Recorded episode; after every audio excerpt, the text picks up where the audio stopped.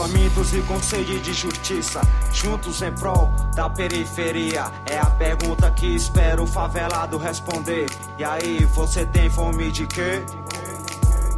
Famintos e com sede de justiça, juntos em prol da periferia. É a pergunta que espero o favelado responder.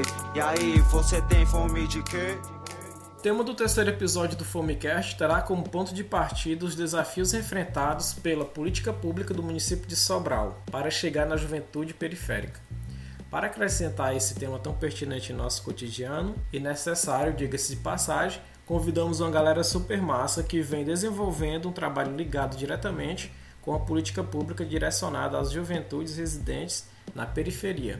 Nossas convidadas e convidados integram a Unidade de Gerenciamento de Projeto de Prevenção de Violência, o GPPV.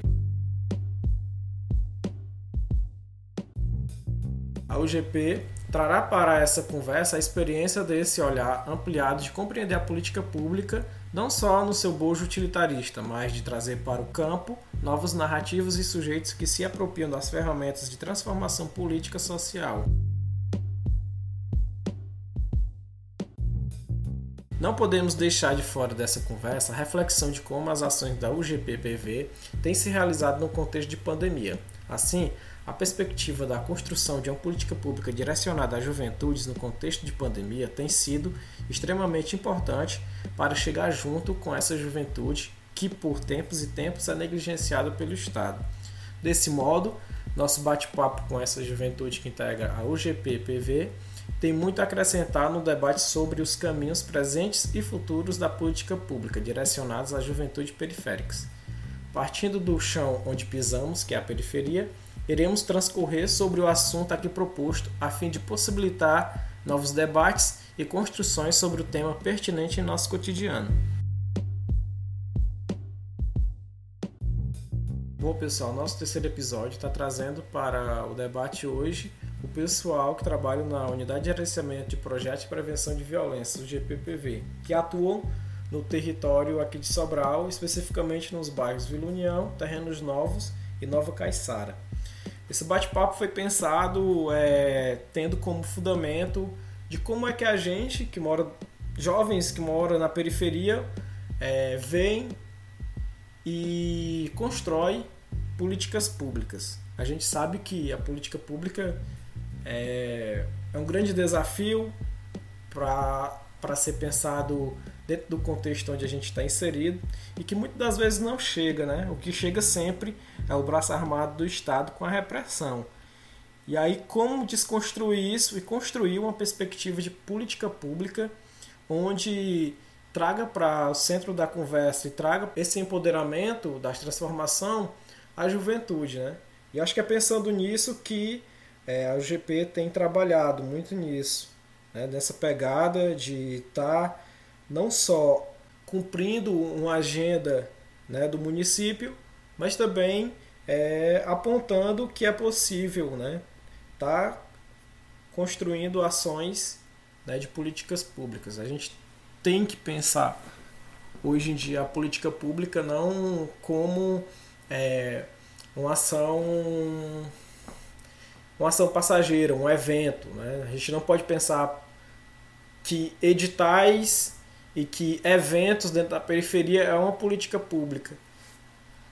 Faz parte da política pública, mas é mais do que isso. A política pública ela, ela tem, que, tem que ser aquilo onde ela tem que ser uma proposta e ela tem que ter uma tem que nos dar uma segurança de que é, entra gestão, sai gestão, se fique aquele, se fique aquele direito garantido para nós, né?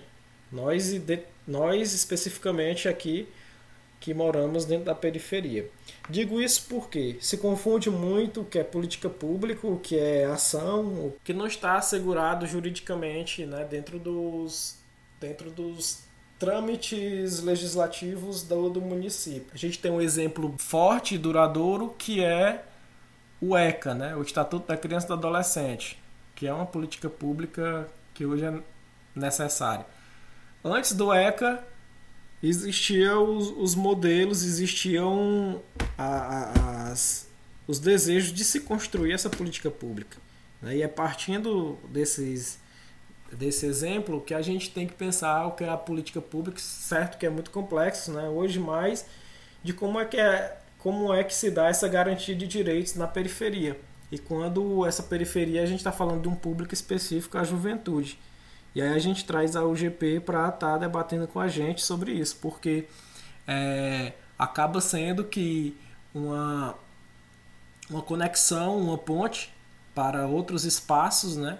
onde a gente que mora dentro da periferia, que está organizado ou não enquanto coletivo, tem dificuldade de acessar algumas políticas. Né? Então eu vejo muito que a UGP tem essa pegada de estar tá fazendo é, essa conexão, essa ponte, né? Então, claro que é muito, muito para além disso, né? é, uma, é um trabalho que tem exigido um fôlego muito grande, principalmente quando você tem né, um, um cenário de governo federal em desmonte, onde, é, onde a, a, a agenda genocida do, do presidente é mesmo pautar né, o, o a desconstrução do, dos direitos né, garantidos. E aí a gente tem essas essas micros narrativas, esses a gente tem esses exemplos onde a gente pode estar tá pensando né? E aqui não é só é, dizendo que está tudo muito bem, obrigado, não, mas que tem coisas que precisam ser melhoradas porque né, não tem nada acabado. E aí, a conversa do nosso terceiro episódio do Fomecast tem como tema norteador políticas públicas e juventudes. E pessoal, é, queria agradecer bastante pela presença de vocês que estão hoje aqui participando do, do Fomecast e queria abrir o espaço também para vocês fazerem a, a, uma breve apresentação de quem é quem, né? De nome, o que é que faz, a função e tal. E aí a gente, pra gente iniciar esse papo, tá bom? Tudo bem, posso até estar tá iniciando por aqui. É, Tiaguinho Tavares, é, militante do Movimento Social Fome, vou estar tá mediando aqui junto a Renan Dias. A gente vai estar tá nesse bate-papo aí descontraído e vamos é, compartilhar um pouco da nossa experiência. Eu, no caso, enquanto morador, enquanto artista, é, de uma periferia tão, tão criminalizada como é Terrenos Novos. É, eu sou a Cacheada, né? Meu nome é Bianca, mas eu tenho um nome social por Cacheada. Eu sou poeta marginal, né, aqui na cidade de Sobral. Tenho 21 anos. É, atualmente eu estou na UGP como articuladora de juventude, mas eu também sou estudante do curso de Ciências Sociais na UVA. Sou cria do TN, né, assim como o Renan e o Tiaguinho, que falaram aí na antecedência antes de mim. E também estou no corre de fortalecer a periferia no sentido artístico e cultural, né? Também tem um, um rolê chamado Islã das Comadres, né? Trabalho onde eu trabalho junto com outras comadres na produção cultural. E é onde a gente fomenta é, as mulheres no espaço de arte e de protagonismo aqui na cidade. Massa, Caixada. Boa tarde a todos e todas e todes. Eu sou Diego, Sou paulista, vai fazer cinco anos agora em dezembro que estou morando, residindo aqui em Sobral, Ceará. Eu sou articulador de juventude no bairro Nova Caiçara. Sou ilustrador, design gráfico, tatuador, transista e outras coisinhas a mais. Além disso, também ajudo na produção cultural é, do Islã Ceará, juntamente com o coletivo Fora da Métrica, onde a gente organiza o Islã da Quintura e também o Islã das Fox. Massa, Diego. Oi, galera. É, me chamo Emanuel. É, gosto muito de ser chamado por Bel, né? Sou morador da periferia daqui de Sobral, é, especialmente aqui em Nova Caiçara, né? Assim, é, atualmente eu atuo como um jovem comunicador periférico E, assim, ao longo do tempo, nessa pandemia veio, veio uma questão muito forte em mim, né? Que, que é a questão de estar tá reciclando materiais é, reciclados, como vidro, essas coisas, para dar uma utilidade a eles, né?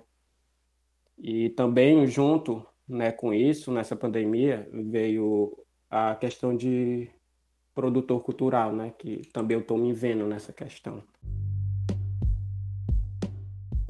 Boa tarde a todos. É, eu me chamo Helena, é, tenho 25 anos, também sou moradora aqui do bairro Terrenos Novos, há exatamente 25 anos.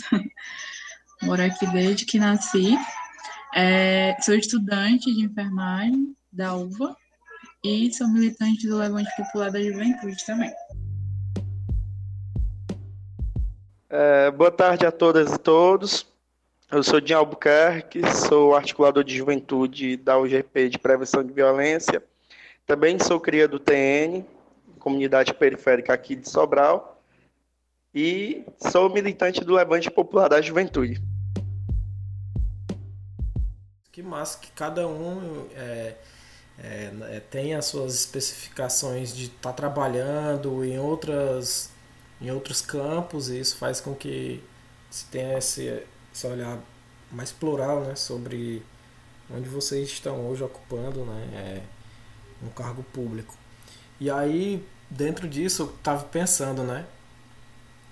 Porque é, vocês vêm de dentro, do, dentro da periferia, né, vêm participam, participam e participaram de projetos sociais, de movimentos sociais coletivos, são militantes, produtoras, produtores, né? E sabem o, o quanto é complicado é, a gente na periferia é, desconstruir toda a criminalização, todos os estigmas que nos são colocados, tanto da violência como também é, a própria imagem, a própria linguagem que é colocado e aí é, vocês estão hoje ocupando um cargo público, né? E eu estava pensando quanto isso é, empodera, tem um, um empoderamento, mas também tem uma cobrança, né? Porque eu não sei como é que vocês têm pensado, por isso que é bom ouvir nesse primeiro momento de como é que Diego, Cacheada e Jim se comportam diante de serem é, passarem na rua e serem cobrados como é, uma, um servidor público. Não vai ser mais a cacheada que, por mais que não, não tem como né, você querer dividir, querer separar é, essas, essas funções, em alguns momentos rola muito, mas eu imagino que é, há momentos e momentos e que há momentos que vocês passam por, por essa situação. Eu já ouvi até o Diego colocando isso uma vez no bate-papo que a gente teve, né, de o quanto é importante de saber as agendas de trabalho, né? A gente trabalha do horário tal, horário tal e poder estar tá colocando isso, essa preocupação e esses pingos nos is para a população, porque vocês às vezes vocês moram dentro do território onde vocês atuam e trabalham e aí às vezes isso acaba se misturando muito. E eu queria saber de vocês, né, especificamente, depois a gente passa para Helena e pro pro Emanuel, né, a, as falas, mas queria saber de vocês como é que que tem sido para vocês, né? Se isso tem, se vocês têm esse peso, né, da, da o peso desse, desse trabalho de servidor público e tá atuando dentro da periferia, o que é que tem mudado no comportamento de vocês, no, o, que, o que foi que mudou depois que vocês entraram e vocês estão conhecendo é, de como é que funciona né, o, o, o sistema de, de, políticas públicas do município. Eu queria saber especificamente é, sobre isso, sabe? Sobre esses desafios que vocês têm encontrado como é que vocês têm é, pensado muito a atuação de vocês e têm separado, na verdade, essas atuações. Massa, Renan. É, é um desafio muito grande, né? Principalmente para gente que somos jovens moradores de periferia. Hoje não moro mais dentro da periferia, periferia dita, né? Mas eu moro na periferia do centro da cidade. E quando ingressei dentro do trabalho da UGP, meu maior desafio quanto articulador e um jovem que mora dentro da, de uma das periferias mais estigmatizadas daqui de Sobral, meu maior desafio foi me enxergar quanto profissional, quanto profissional de políticas públicas, né? Eu acho que eu já bati esse papo uma vez contigo, até com a Rayane mesmo, que é muito desafiador para a gente que é, mora nesses locais, a gente se reconhecer nesses espaços, né? Uma primeira, a gente não se vê nesses espaços por conta dos nossos estereótipos, por conta de, de várias, vários estigmas que é pregado na gente, né? Eu nunca, nunca não, assim, eu tinha uma pulga atrás da orelha que eu não ia conseguir é, fazer atuação quanto articulador de juventude dentro do, do bairro onde eu estou trabalhando, né? E a UGP tem uma expertise que eu acho que muitas das políticas públicas deveria adotar essa expertise, que é de como que faz um trabalho intersetorial e horizontal, com um trabalho vinculado com afetividade e principalmente ouvindo quem é que está dentro da periferia e construindo sim metodologias e táticas para ver se constrói uma política pública diferente, né?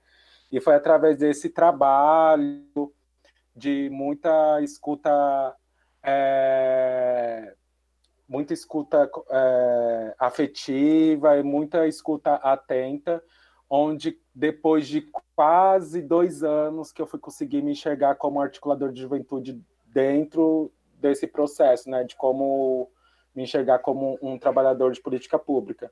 Meu maior desafio foi esse, assim, de conseguir separar o Diego morador do bairro e o Diego, trabalhador de política pública dentro da periferia onde eu residia. Eu acho que, para além de desafiador também, concordo com o Diego, mas eu acho que também é muito essencial que, que seja a gente, sabe? Porque, como o Diego colocou, a gente não. É como se alguns espaços públicos em que se efetiva a política pública não nos pertencessem porque a gente tem esse pensamento, assim, né? Querendo ou não, o sistema acaba dizendo e limitando nosso espaço de onde a gente deveria chegar, de onde a gente deve estar. O sistema impõe isso para a gente. E quando a gente está no espaço em que é nosso, mas que a gente não se reconhece como dono dele, eu acho que a política pública tem, tem um efeito mais positivo e mais eficaz até. Porque de nada adianta a gente falar de trabalho de juventude se não for eu um jovem que entenda da juventude onde eu moro. Então, isso é extremamente essencial, extremamente importante para a aplicação e garantia de direitos. Porque com a escuta que o Diego trouxe, com a escuta a gente consegue dar uma eficácia assim, no trabalho em si, porque as demandas chegam, mas a, a demanda vai chegar sendo eu ou qualquer outra pessoa. Mas só eu vou escutar da forma que de vivência. Se eu escuto uma pessoa que ela tem várias vulnerabilidades, se eu já passei por aquelas vulnerabilidades, ou se há uma, uma, uma vivência minha, de parentes, de amigos próximos, é óbvio que eu vou ter um olhar mais atento, um olhar mais afetivo até. Então, minha escuta vai ser muito mais qualificada, porque a minha história de vida, a minha vivência me faz com que aquela realidade se assemelhe com a minha. E a partir do momento em que eu me identifico com aquela realidade, eu acho que a gente consegue, enquanto equipamento público, enquanto política pública, trazer medidas mais assertivas. De nada adianta eu falar de juventude se eu não sou a juventude para a qual eu queria trabalhar. Se a gente fosse analisar, nós estamos dentro do perfil da juventude que a gente acompanha. Parece louco, né? Mas eu acho que esse espaço é nosso. E é por isso que a gente tem feito um trabalho tão tão minucioso e tão eficaz, assim. Por isso que a gente tem conseguido se aproximar de jovens e de famílias que têm uma história de vida é, massacrada pelo sistema e a gente, enquanto política pública, é, é muito desafiador também se separar enquanto profissional, enquanto morador, mas quando a gente pega o fio da meada, a gente consegue desenvolver um trabalho e consegue se aproximar, fazer com que a garantia de direitos realmente seja levada para quem mais tem os direitos violados. E eu acho que isso fala muito do nosso trabalho.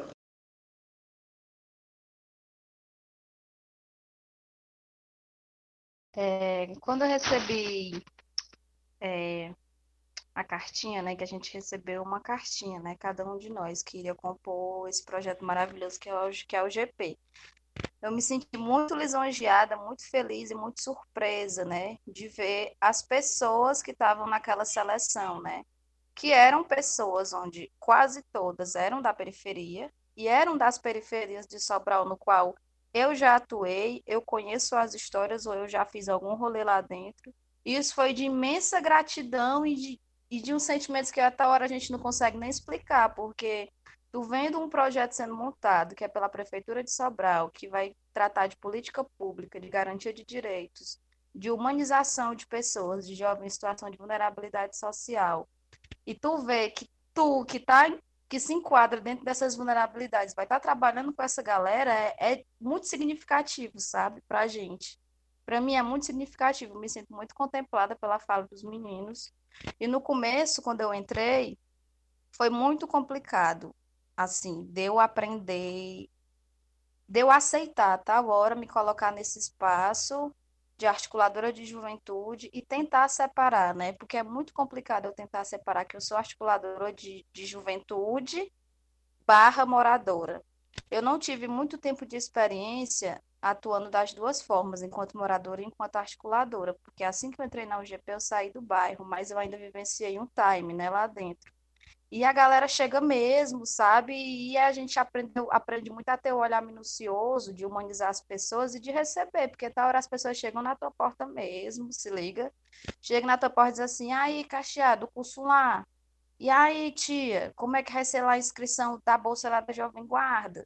Se liga, é uma galera que chega em tu, que se fosse outras pessoas, outros profissionais da política pública, a galera não ia chegar, se liga e acaba que, que facilitou muito o nosso trabalho ser a gente que está que tá executando ele, que está exercendo essa função lá dentro. Porque se fosse outros, muitos pivetes já chegaram para mim e disseram assim: Ei, tia, se intera que, que se fosse outra das outras galerinhas ali de crachá, que chega aqui nas áreas do nada, a gente não ia ouvir. A gente não ia parar para ouvir, a gente não ia querer saber de conversa. E acaba que a gente não teve dificuldade nenhuma, assim, de chegar nessa galera de uma forma que não fosse invasiva e nem vendo a galera como bicho de sete cabeças, né? Porque a gente também é essa galera. E isso foi de, de, de um sentimento tão louco, tão louco que tal hora a gente acaba se perdendo nas palavras. Eu acho que é isso, porque é um trabalho de muita responsabilidade que a gente faz, porque você ouvir cada história que a gente ouve diariamente é muito pesado, tá hora adoecedor, mas a gente também tem aprendido muito a cuidar de si, cuidar um, de uns aos outros, né? E eu acho que isso que fortalece esse projeto. E eu acho que é isso. E aí a gente vai fluindo mais no decorrer desse bate-papo. Massa Cacheada, Diego, Jim. É, Tiaguinho, Helena, Emanuel, vocês querem acrescentar mais alguma coisa sobre as falas dos meninos e da cacheada? É, assim, falar um, um, um, pouco sobre, sobre a UGP para mim, né? Assim, é, Emanuel, antes da UGP, é um jovem meio que perdido, né? Na, na periferia, meio que tinha seus problemas, não sabia como, como podia resolver como podia resolver esses problemas. Aí, quando eu tive o contato com pessoas que, que é, se puseram me ouvir, né, é, me mostrar alguns caminhos que eu, naquele momento, eu não sabia para onde ir, né, aí foi que abriu mais. Que um desses jovens está aqui presente, né, o, o Diego, Diego Clementino, é, ele que abriu meus olhos da questão de jovem comunicador, porque eu não me enxergava como um comunicador, né? E foi nesse momento que a gente meio que bateu um papo. É, é, ele me propôs essa função para mim. Função eu digo assim, né? Porque já é de mim, mas é, com uma pequena força, meio que cresce mais, né? Quando a gente é ouvido, quando a gente é contemplado, quando a gente é visto, a gente meio que cresce mais, é erguido, né?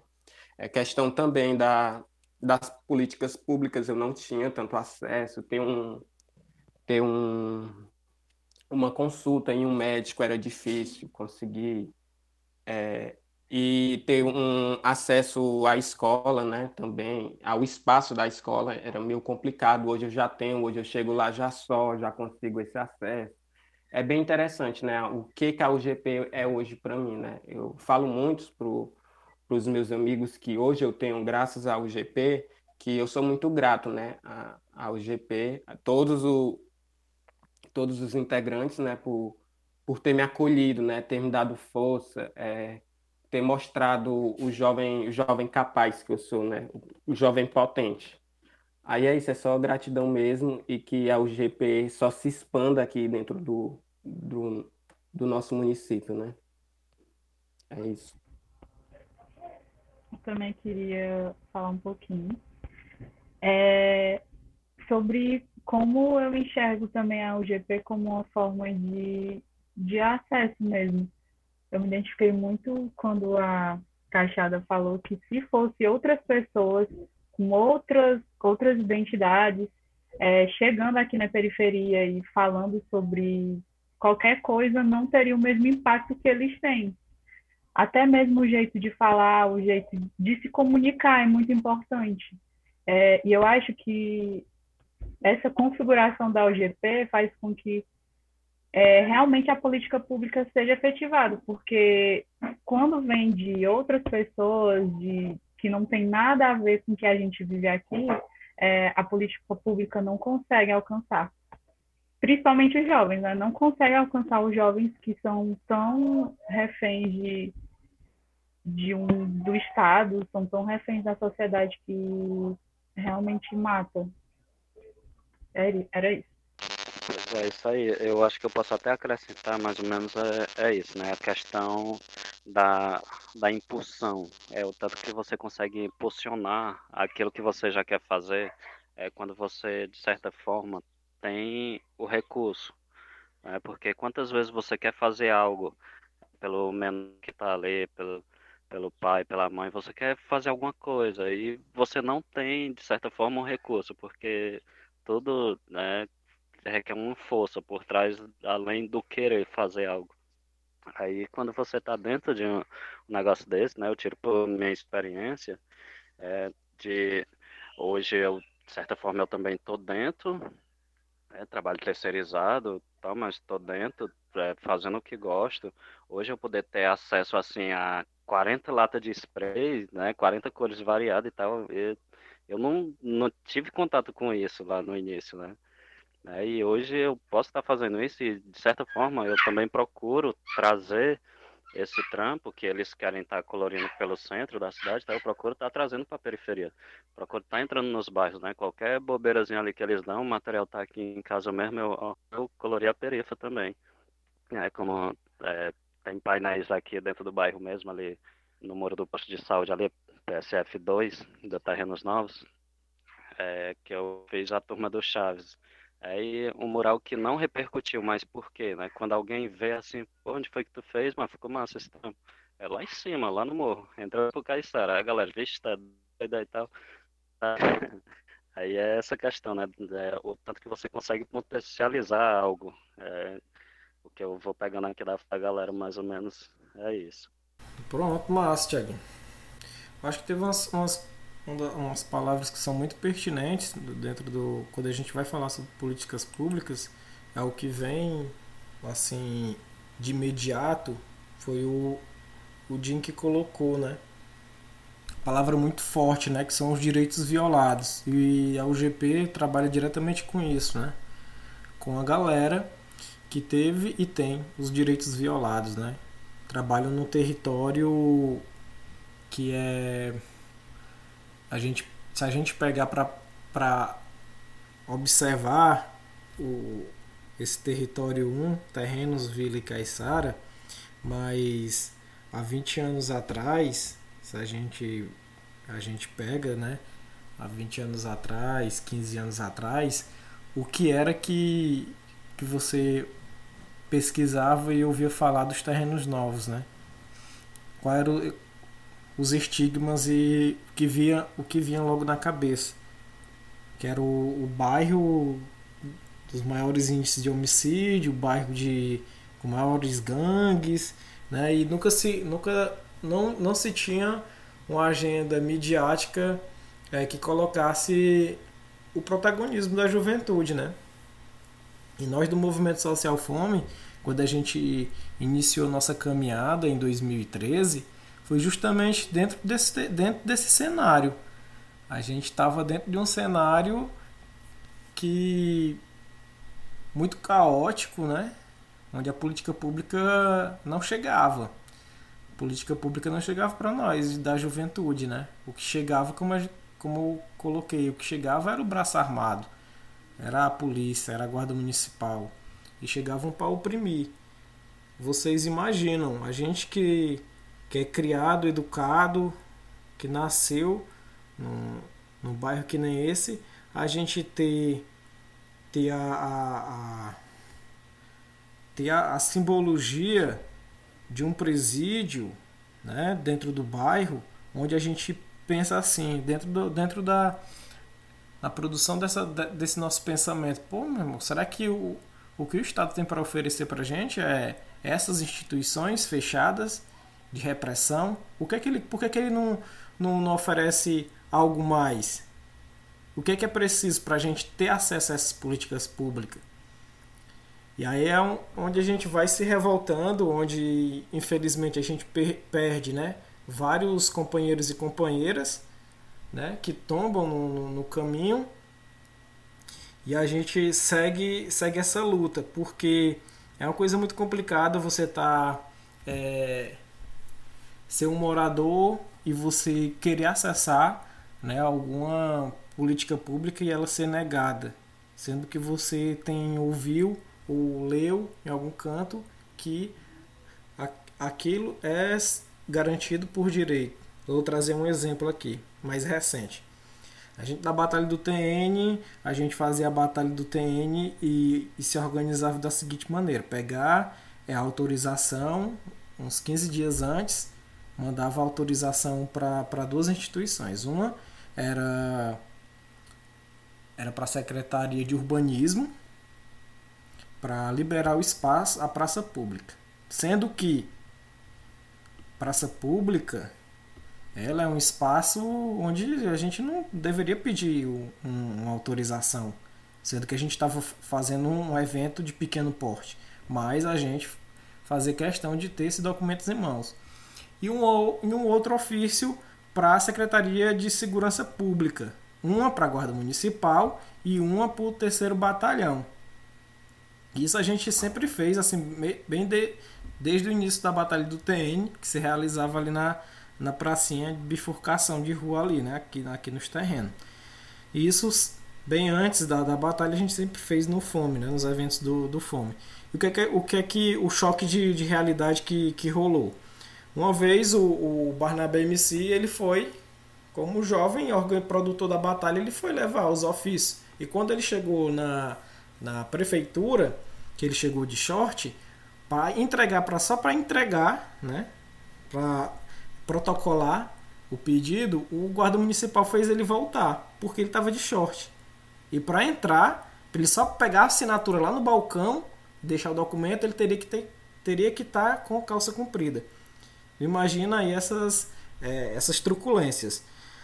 Aí para um jovem que ele não tem esse hábito de estar tá indo nessas instituições e que é uma instituição repressora que agride diretamente a vida, a vida, a vida desse jovem no cotidiano dele, ele vai querer mais alguma vez dialogar com, com qualquer é, servidor público que represente a prefeitura? Ele não vai porque automaticamente aquilo já virou na cabeça dele que a, as pessoas não querem que ele esteja naquele local, mesmo que esteja para é, cobrar um direito dele. E aí a gente se chateou, aí ele enfim, né? Teve que voltar em casa, lá no TN, pagar mais outro táxi, lá no final, lá chegando no Mucambim, para voltar de novo só para pegar a assinatura. Coisa muito desgastante. E aí é, a gente ficou refletindo e ficou conversando sobre isso, né? Que, que como é, é complicado você estar tá, é, sendo um jovem hoje na periferia e estar tá tentando furar esses bloqueios, né? E é por isso que a gente tem, é, tem essa afinidade, tem essa proximidade com, com vocês da UGP nesse trabalho, porque a gente acredita muito que, que é com essa cara, sabe, cacheada? Da juventude que, que se tem todo um desdobramento sobre os acessos e as realizações da política pública né, com, com a juventude. A gente percebe bastante que com, com a implantação da, da UGP, muitas, muitos canais de diálogo foram abertos. Né? Muita, muitas lutas foram sendo cada vez mais aproximadas e compartilhadas. Eu acredito que é isso. Teve uma vez que, que foi no, no, no auditório da, da UFA, que a Letícia ela perguntou e qual era o papel, uma coisa assim, da, da, de nós ou da política pública, por exemplo. É escutar, sabe? É escutar quando a gente estiver falando e, e saber, saber o espaço que está ocupando, no sentido de respeito mútuo né? tanto de quem está na rua, né, se organizando ou não enquanto coletivo, como também quem está ocupando um cargo público. Eu acho que a base do respeito e das colocações, né, de você se colocar é, no lugar onde ocupa, isso é que faz produzir e prolongar o que você tem planejado, seja de política pública, seja em projetos sociais. Dentro dessa mesma pegada, galera, tem uma coisa que, que a UGP tem trabalhado bastante, insistido, e é uma coisa que também vai muito do que a gente tem feito, é produzir conteúdos não violentos, né? É pensar uma comunicação não violenta na periferia. A Tamila me falou que tem um eixo né, de, de, de trabalho de vocês e estudo.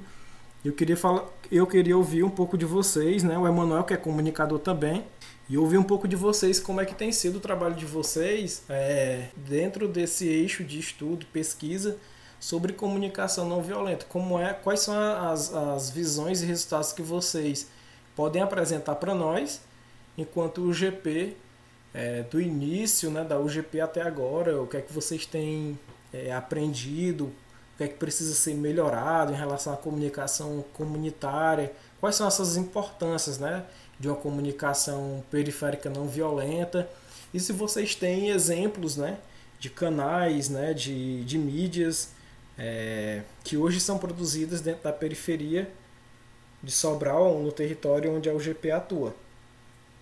Aí vocês fiquem à vontade para estar tá transcorrendo sobre esse assunto, tá bom? Massa, Renan, eu só queria fazer um adentro é, de, desse assunto que você traz, referente a, a as repressões e o, o acesso, né, de, da garantia de direitos.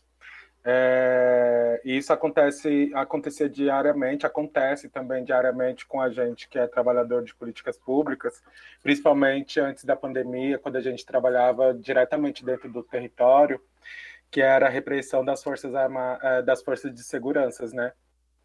É, tive diversas é, atividades interrompidas pela força de segurança e por não acreditar que aquilo que a gente estava fazendo dentro do território era uma, uma atividade onde é, estaria proporcionando outros tipos de acesso de garantia de direito desses jovens. E quando você traz essa questão de como que a gente consegue, dentro da UGP, fomentar, é, fomentar é, formar, aglutinar todas essas informações para não trazer uma comunicação tão uma comunicação violenta, né? Uma comunicação que não seja sensacionalista, porque geralmente o que seja de, de que chega na nossa periferia são as comunicações sensacionalistas, né? Sempre os blogs sensacionalistas chegam primeiro, né? Às vezes a gente não está nem sabendo o que está acontecendo dentro do nosso bairro, mas o blog já está lá cobrindo o que está acontecendo. Pelo menos no bairro onde que eu atuo, é, tem existe Amor Nova Caiçara, que o Emanuel pode falar super bem de como que funciona, né? De como que foi idealizado. Ele tem o total é, autonomia para estar tá falando sobre isso. E a gente da UGP, a gente sempre traz isso. Que pena que a Tami não está aqui participando, porque a Tami poderia ter trazendo é, de como que a gente aqui, principalmente eu, Jim e a Cachos, de como que a gente se organiza para estar tá montando uma comunicação não violenta dentro da rede, é, das redes sociais da UGP, principalmente no Instagram, né? De como que a gente transforma o nosso trabalho em uma comunicação que chegue dentro das periferias e que isso transforme um outro olhar, né? Opa, tem um jovem que está participando, ou então que a gente acompanha, assim traz como traz o relato do Emanuel, né? de que antes ele não via nele como um, um jovem comunicador, de como que isso pode, pode ser despertado dentro da gente, né? Eu não acreditava que eu poderia ser um, um comunicador também. Eu também não acreditava que eu poderia ser um articulador de juventude e vai fazer tem três anos que eu estou fazendo esse trabalho como política pública aqui em Sobral e como que ah, vocês também do movimento social Fome conseguem trazer esse, esse tipo de finitude de diversas coisas que vocês fazem, porque a partir do momento que eu cheguei aqui em Sobral, meu primeiro contato com comunicação não violenta, o meu primeiro contato com movimento aqui foi o movimento Fome, foi através da Bicha Poética, né, que é minha companheira.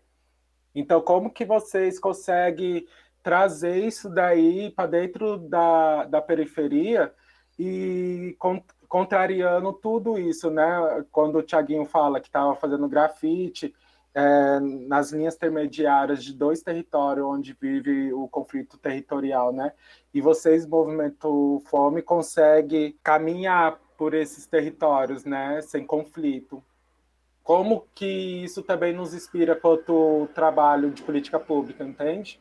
Eu não sei se eu rodei, rodei muito no assunto, mas eu, eu gostaria de trazer isso, que o movimento Fome, assim como os outros movimentos sociais, inspira muito no nosso trabalho, porque a gente bebe disso, né? A gente é isso, somos do movimentos sociais diversos e plurais daqui da cidade, e a gente precisa beber desses movimentos para que a gente faça uma política pública efetiva e clara clara, escura dentro do, do território.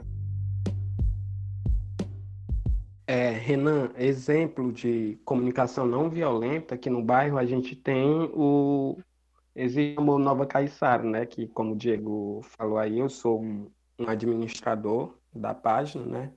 Onde a gente foca mesmo é, a questão de, de mostrar para a periferia e o mundo que aquilo que determinados blogs mostram, né, a violência, toda essa questão, a fome, tudo, tudo isso que eles mostram, existe sim, mas não é só isso, não é isso que a gente tem que focar, né? A gente que mora na periferia já sabe disso. A gente quer ouvir é outra coisa, a gente quer ver esperança. E é isso que a gente faz, né? Trazendo algum, algumas atividades culturais, é, a gente faz a divulgação dessa atividade cultural para a comunidade chegar junto. Se possível, a gente faz a cobertura com fotografia, né? Alguns vídeos também a gente anda bolando. É assim, a questão mesmo é estar tá focando na política pública, né? E o que o bairro da gente tem de, de bom, porque tem muita coisa, né? Eu acho que se eu for parar para pensar nas potências e potencialidades que tem nas áreas são muitas, sabe? Eu consegui nomear aqui várias, eu consigo falar de, de projetos, de coletivos e de pessoas individuais que têm potências territoriais muito grandes e que são pessoas influenciadoras do bem para outros jovens. Se liga, eu botei aqui Leandrinho, Barnabé, Sabrina, que são jovens comunicadores, que são jovens que estão na linguagem do rap, na linguagem da batalha de MC, na linguagem da poesia marginal, e que através dos seus trampos, dos seus corres de poesia, conseguem estar trazendo informação bem mais clara, bem mais escura, quer dizer, bem mais escurecida e mais fácil de compreensão da população e da periferia, se liga? A gente teve Veticionário, né, que foi criado pelo Emanuel, que veio de uma ideia lá do coletivo deles, ele pode até falar depois um pouquinho, que foi um rolê que era para escurecer algumas informações que a política pública dificulta o diálogo, dificulta a compreensão, muitas vezes, né, que são palavras difíceis, é, palavras rebruscadas, palavras que tal hora a gente não compreende mesmo. Eu mesmo estou no curso de Ciências Sociais e tem informações que às vezes saem no site da prefeitura, em alguns órgãos públicos, que eu não consigo compreender, que não é de fácil compreensão. E o veticionário ele veio nessa intenção, né, de estar escurecendo as informações para a população, principalmente nesse período de pandemia, que a gente estava home office quase o tempo inteiro, né? Nós articuladores e nós, população toda. É, teve a live da Zária também, que foi, que foi feita por um bom período, né? No ano passado, por, por nós, comunicadores, por nós articuladores, e por, e por jovens também do território, jovens acompanhados e que estavam vindo com a contribuição e com a bagagem imensa de informação é, para a população, para a periferia. E também que vos fala aqui, sabe, tem um, uma forma de estar tá trazendo informações que faz a população compreender, que chega, sabe? Que não é toda informação que chega. Quando saiu o lance do auxílio emergencial, do Vale Gás, a população às vezes não sabe, tá? A hora a política pública tenta ali, mas nem sempre consegue chegar nessas pessoas de forma mais rápida. E aí essas ferramentas elas estão, elas foram e ainda estão sendo muito incríveis. Tem a própria prevenção de violência, teve o Juventude em Ação, né? Que foi um, um rolê que nasceu lá do Grêmio Estudantil do Jarbas, sabe? Que veio para o território, que fez algumas ações com as crianças. E por aí vai. Se for falar que vai ser o dia todo, porque tem muita potencialidade. Só que elas, o que elas precisam é ser mais notadas sabe? O que, que a mídia de Sobral precisa é estar tá dizendo, olha, na periferia não acontece só morte, não acontece só homicídio, se liga, na periferia também tem o movimento Fome lá que está fazendo o rolê, que tem o sopão, que tem o cine, se liga. Eu acho que é isso que está faltando muito ainda, mas a gente tem conseguido, mesmo que aos pouquinhos, né, tá revertendo esse jogo, tá virando um pouco, né, dessas informações que tal hora só querem falar do pior do que vem daqui, mas aqui nem sempre vem só coisa ruim, aqui vem coisa boa e é muita coisa boa que merece ser falada, ser compartilhada e também merece estar aí nas redes sociais.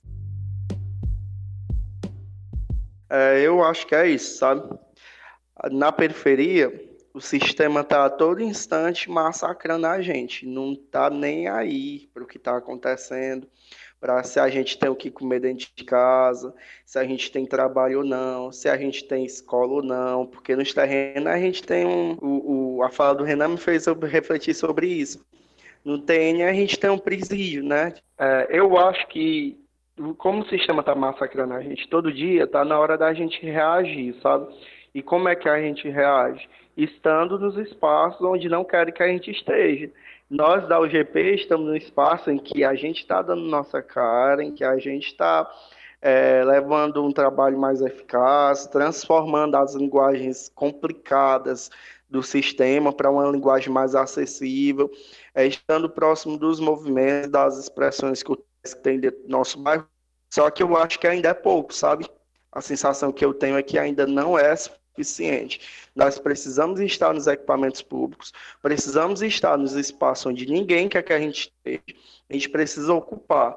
E eu acho que, assim, a gente fala muito sobre, sobre nossas vivências, nossas trajetórias de vida, só que eu acho que eu sinto ainda lá no fundo que a gente ainda não é organizado, sabe?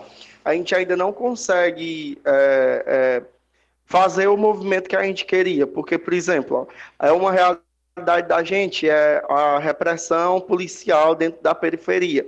Mas até agora eu ainda não vejo nada movimento, é, organizado que trate isso. Eu sinto isso muito frequentemente com as repressões policiais, não só em mim, mas com parentes, amigos próximos, mas eu sinto falta de, de uma organização assim, sabe, da periferia mesmo. Eu acho que o momento é de reação e a gente já está ocupando alguns espaços, a gente precisa ocupar outros, mas eu acho que a gente ainda tem uma missão muito, muito árdua ainda pela frente. aproveitando o gancho que o Jim faz, né, dessa reação que a gente que a gente espera, né, que todos da periferia tenham e também pegando um gancho do Diego que ele fala sobre os movimentos sociais que são inspirações, né, para a construção de políticas públicas.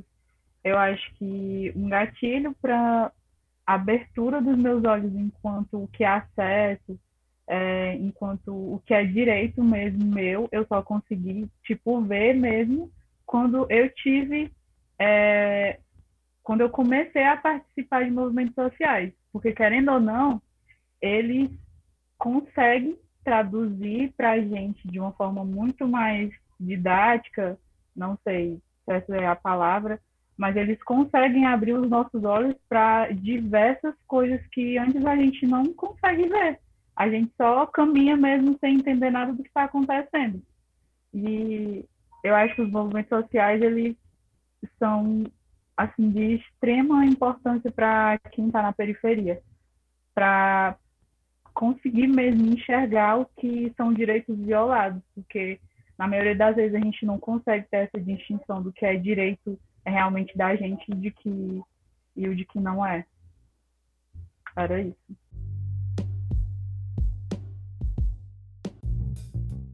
Massa, galera. É isso, né? A gente tem vários exemplos, várias correntes de lutas, né?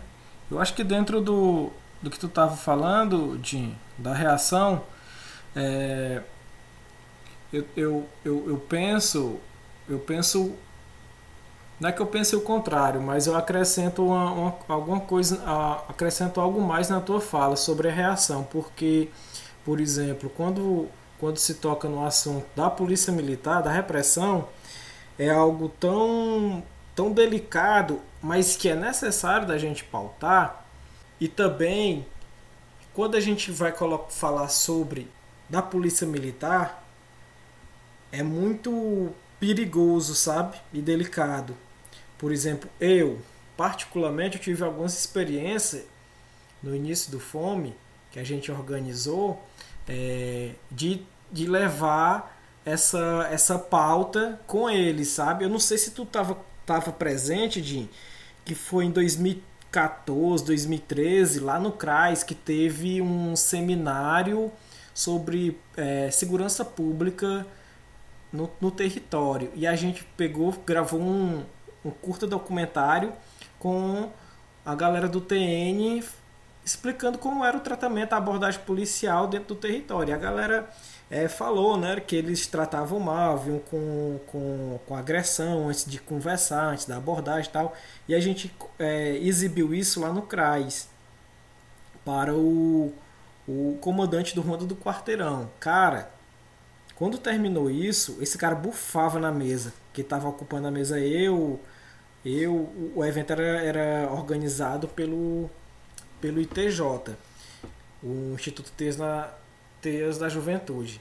E aí, é, como a gente foi convidado, e ele também foi convidado, cara, esse cara bufava, sabe? De não aceitar aquilo. E assim, a fala dele foi muito ameaçadora.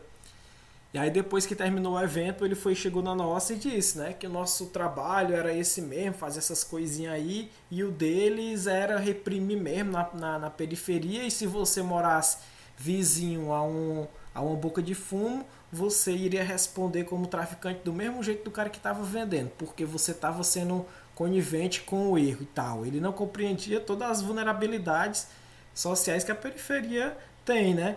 Aí depois disso, sabe, de enrolou outras outros acontecimentos que deixou a gente meio que encucado com aquilo, com, com aquela experiência, sabe, de medo e tal, de ficar cabreiro com o pé atrás. E aí a gente, meio que a gente assim, a gente não tinha e não tem, né? É, grana para pagar uma assessoria jurídica e a gente mora dentro do território, né? Então é, fica muito arriscado, né? Principalmente pelo por onde a gente ocupa, né? Onde a gente circula, a gente ficou pensando muito nisso, sabe?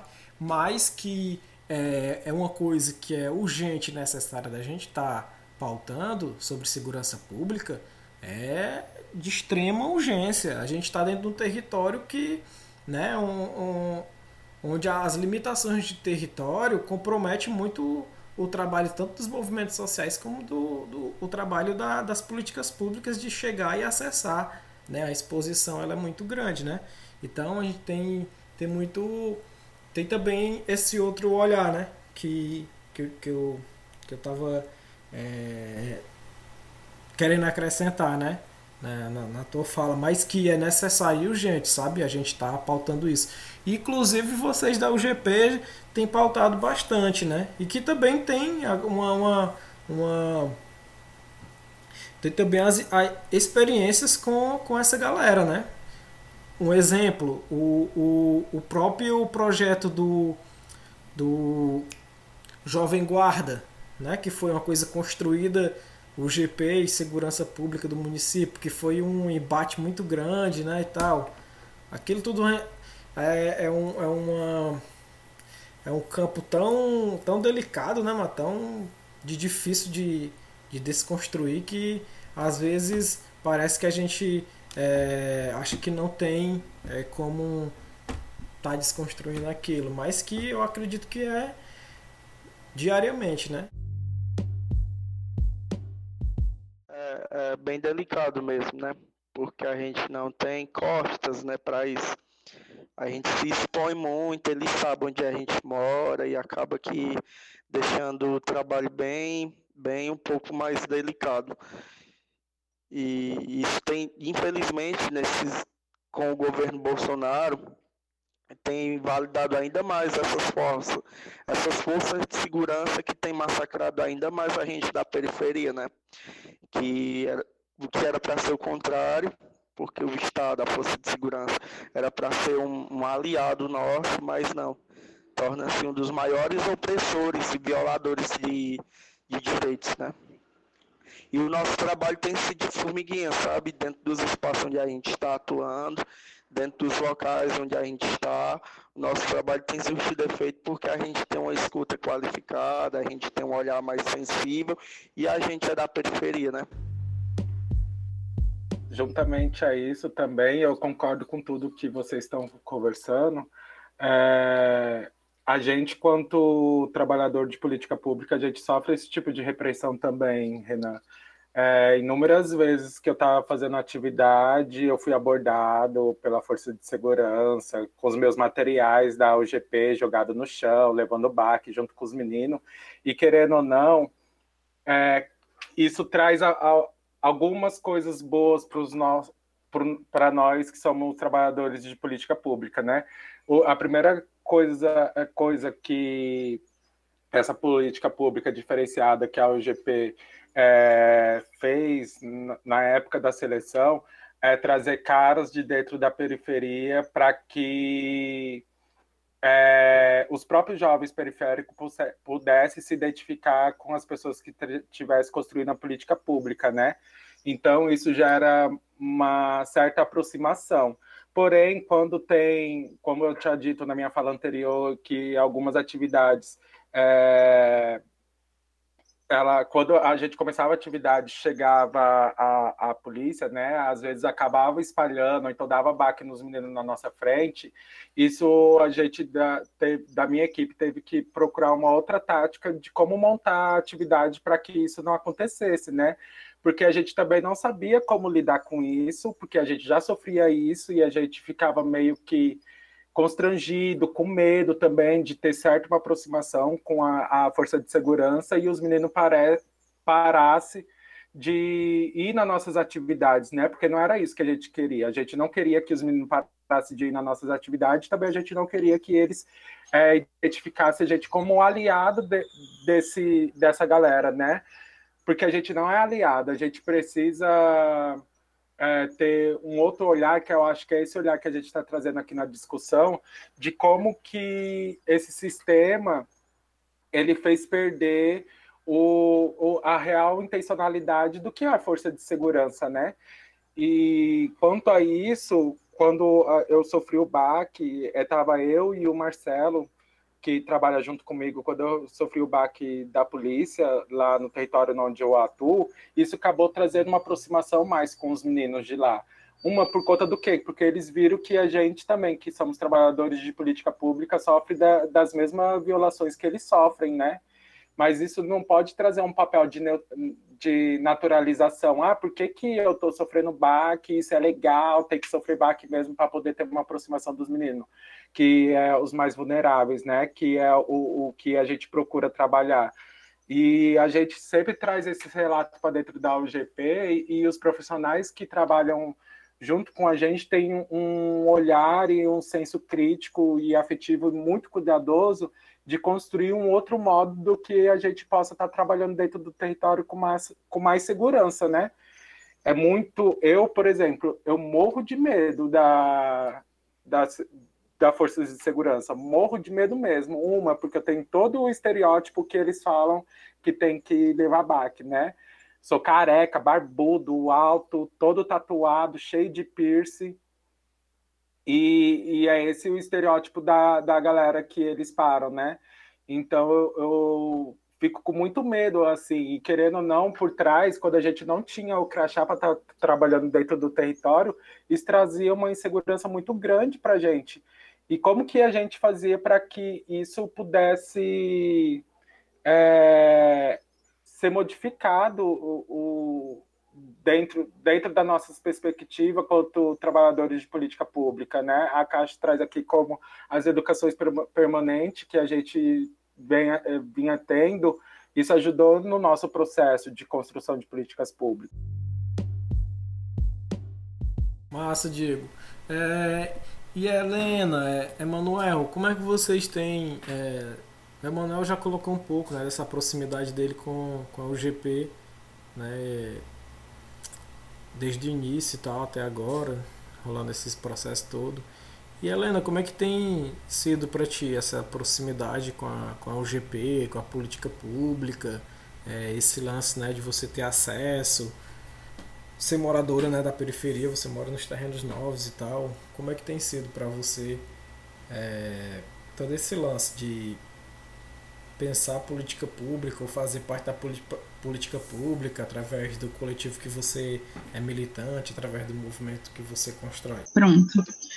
É, então, meu primeiro contato com a UGP foi em 2019, porque eles estavam querendo ouvir um pouco sobre como que como que era a periferia, né? Como que os jovens é, como que os jovens viviam aqui e perceber o cotidiano. Esse foi meu primeiro contato com o GP. Aí, a partir disso, eles começaram a fazer oficinas de alguns temas, né? Também participava. Só que, como eu já, faz, já estava dentro de uma universidade, né? Já estava cursando um, é, um ensino superior, não eu fiquei meio que, né, já estava acessando uma política pública, né, que é de direito. Então eu saí um pouco, fiquei um pouco distante da UGP, mas esse foi meu contato, né? Bem inicial mesmo, acho que eles estavam acabando de entrar no território. Em relação a minha proximidade com o movimento social é, veio mais da questão de eu ser mulher e me encontrar reprimida em alguns locais, né? Que eu fazia parte e não percebia isso. Então, esse meu questionamento é, de enquanto mulher negra e periférica, né? É, veio, eu me encontrei nesse discurso dentro dos movimentos sociais. E por isso a minha fala anteriormente, né, que às vezes a gente não se percebe sendo calada, sendo reprimida, e só a partir desse contato com os movimentos que a gente consegue ter uma visão mais dinâmica do que está acontecendo, né?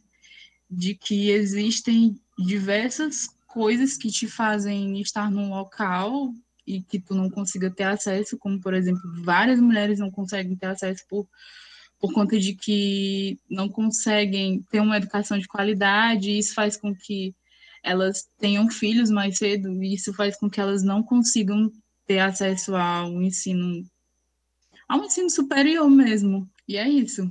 Massa, Helena. Emanuel, tu queria acrescentar mais alguma coisa sobre esse teu contato de trabalho junto ao UGP? Porque é importante também colocar o processo, acho que mesmo o processo do tanto do Bike Sonora como do Lab, Lab Conecta, sabe, que tu participou e que teve também essa esse contato muito direto no apoio, né, da galera da, da UGP, dando essa essa força para ti, né? Porque algumas fases que tu tem colocado, tu sempre frisa isso, né? De algumas pessoas, é, os articuladores da de juventude da, da UGP terem te ter te dado esse gás, né? Ter te, te colocado para cima para participar, né? Desses espaços. É como eu já tinha né, falado antes nas falas anteriores, né? É, o Emanuel de antes, né? O, o calado, que não fazia nada, pouco amigo e tudo. E a partir do momento onde a UGP entrou, que me deu o apoio, né? Eu comecei a ver a, algumas visibilidades, né? É, para mim. É, fazia mais ou menos uns três anos que eu não, não trabalhava, não pegava em nenhum tostão. Eu não estou dizendo que a UGP me deu isso, né? Mas assim, é, conhecimentos, né? Alguns conhecimentos que me deu e também pessoas, né, que eu conheci, que foi aonde eu conheci você, Renan, onde veio o convite da Bike Sonora, né, que eu achei bastante interessante, que foi um momento também onde eu estava querendo ajudar que a comunidade de alguma forma, é, no meio da pandemia e não tinha como eu ajudar, não vinha ideias nem recursos, aí veio o convite, né, da Bike Sonora, que que a galera tinha todo o, o apoio, né, em relação a mim. Aí foi também onde eu vi a visibilidade, onde eu tive no, no Bike Sonora, onde eu fiquei mais conhecido aqui no bairro, né? A galera hoje me chama do... Alguns, assim, de mais distantes aqui, algumas quadras mais distantes, é, me chama de rapazinho do bigode, ou então rapazinho do, da bicicleta, né? Que, que eles me viam muito assim. E também é, essa questão de visibilidade que eu tenho a citar é o fato de eu conhecer os meninos da UGP, né, tá caminhando com eles e reuniões e assim a galera aqui do bairro via muito eu com esse contato direto com eles, né? Aí hoje assim, hoje nessa questão é, vem muitas pessoas aqui em casa ou até mesmo na rua me para para me perguntar, né, sobre algumas algumas necessidades que eles têm em relação à política pública. É, no momento agora, né, é, algumas pendências de documentação para o mutirão de emprego que teve já vieram aqui em casa, tá me perguntando se eu sabia algum, algum processo, como a fazer o agendamento para poder estar tá fazendo uma segunda via de um documento, ou a questão também de onde conseguir cesta, como que faz o cadastro, né? É, e com isso eu, eu aprendo junto, né? Porque chegam aqui me fazendo essa pergunta, eu vou atrás de tirar dúvida com eles e acaba que, que, que eu e a pessoa acaba que resolve né, esse problema, a gente faz junto. Aí eu acho massa essa visibilidade, né? Que mesmo eu não sendo articulador da juventude, tem uma galera que chega até a mim, né? Para tá tirando algumas dúvidas para ver se eu consigo algum contato com alguém da UGP, para poder fazer esse corre para ele, né? Assim, eu, eu me sinto muito elogiado, né? Uma pessoa que, tipo, eu não, não conhecia bem e hoje chega até a mim para me pedir um, uma informação, algum favor e eu puder ajudar, né? Eu acho, eu acho isso muito massa, né? Eu poder estar ajudando as pessoas do meu próprio bairro, que era uma coisa que que eu buscava bastante e não sabia como né, fazer. E foi onde a UGP abriu nessa né, porta para mim. Também a questão do, do Lab Conecta, né, que também teve uma grande força aí da UGP, a questão de de inscrições, porque, querendo ou não, é, a gente vê é, esses editais de vaga de emprego, edital mesmo assim da cultura, a gente vê que tem algumas, algumas dificuldades, algum, alguns problemas, e meio que a UGP em si, ela ajudou, né? Que foi um dos meus maiores aprendizados, né? O Lab Connect, onde eu tive um contato direto com a galera aqui da periferia, é, eu estava nesse momento, né, do Lab Conecta. Eu tive junto com 10 jovens aqui do bairro, onde eu tinha um contato é, semanalmente com eles. Né? Conheci toda a família e hoje eu tenho um contato com eles. Eles falam comigo quando estão precisando de alguma coisa, entram em contato comigo. quando eu tenho algum, alguma informação de algum curso, é, algum emprego, eu estou sempre mandando para eles, né, para eles estar tá vendo que eles podem estar participando disso, né? Eu acho isso muito, muito bacana. É de a gente andar na rua mesmo e a pessoa olhar assim para a gente, aqueles olhos é, com aquele brilho, né? É Ilaléu Emanuel, aquele cara me ajudou. E pode contar com ele, qualquer qualquer problema pode contar com ele que ele vai te ajudar, se puder. Entendeu? Isso para mim é muito marcante, né?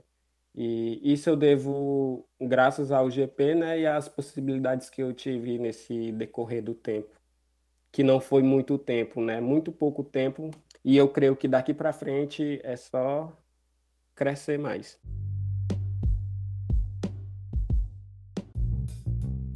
Que falas, viu, Emanuel? Essas que tu traz pra gente é de nos afetar, né, profundamente, porque faz com que isso que a Bia coloca, né?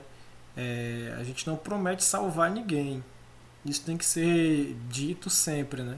Que o projeto não é de salvar ninguém, né? Mas é fazer com que essa, essa compreensão é, de você estar tá acessando outras, outros caminhos você tenha esse, esse empoderamento.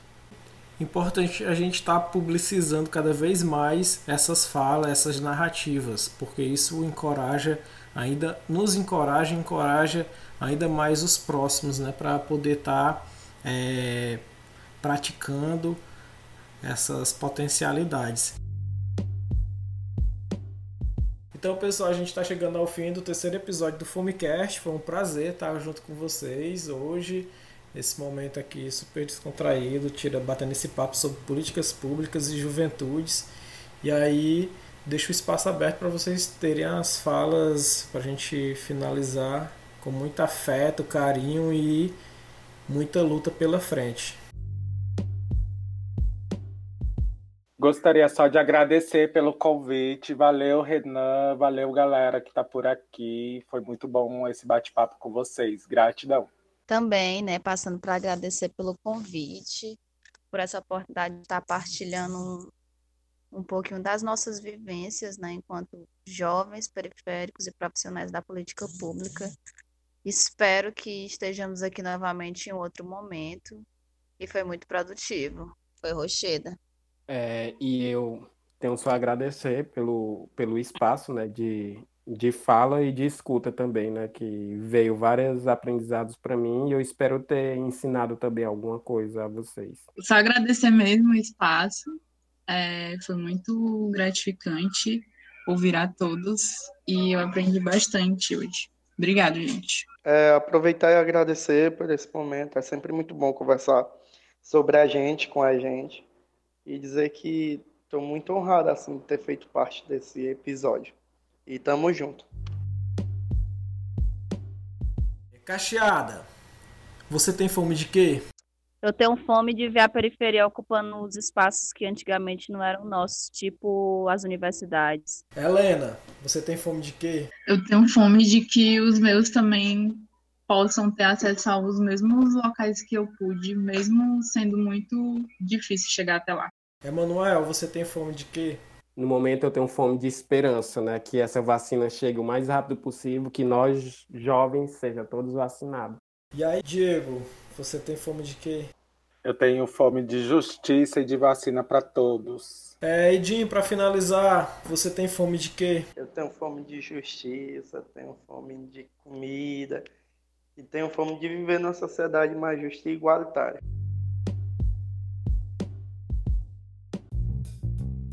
E é isso, ouvinte. A gente está terminando mais um episódio do Fomecast.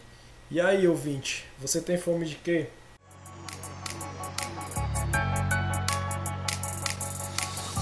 Famintos e com sede de justiça, juntos em prol da periferia. É a pergunta que espero o favelado responder. E aí, você tem fome de quê? Famintos e com sede de justiça, juntos em prol da periferia. É a pergunta que espero o favelado responder. E aí, você tem fome de quê?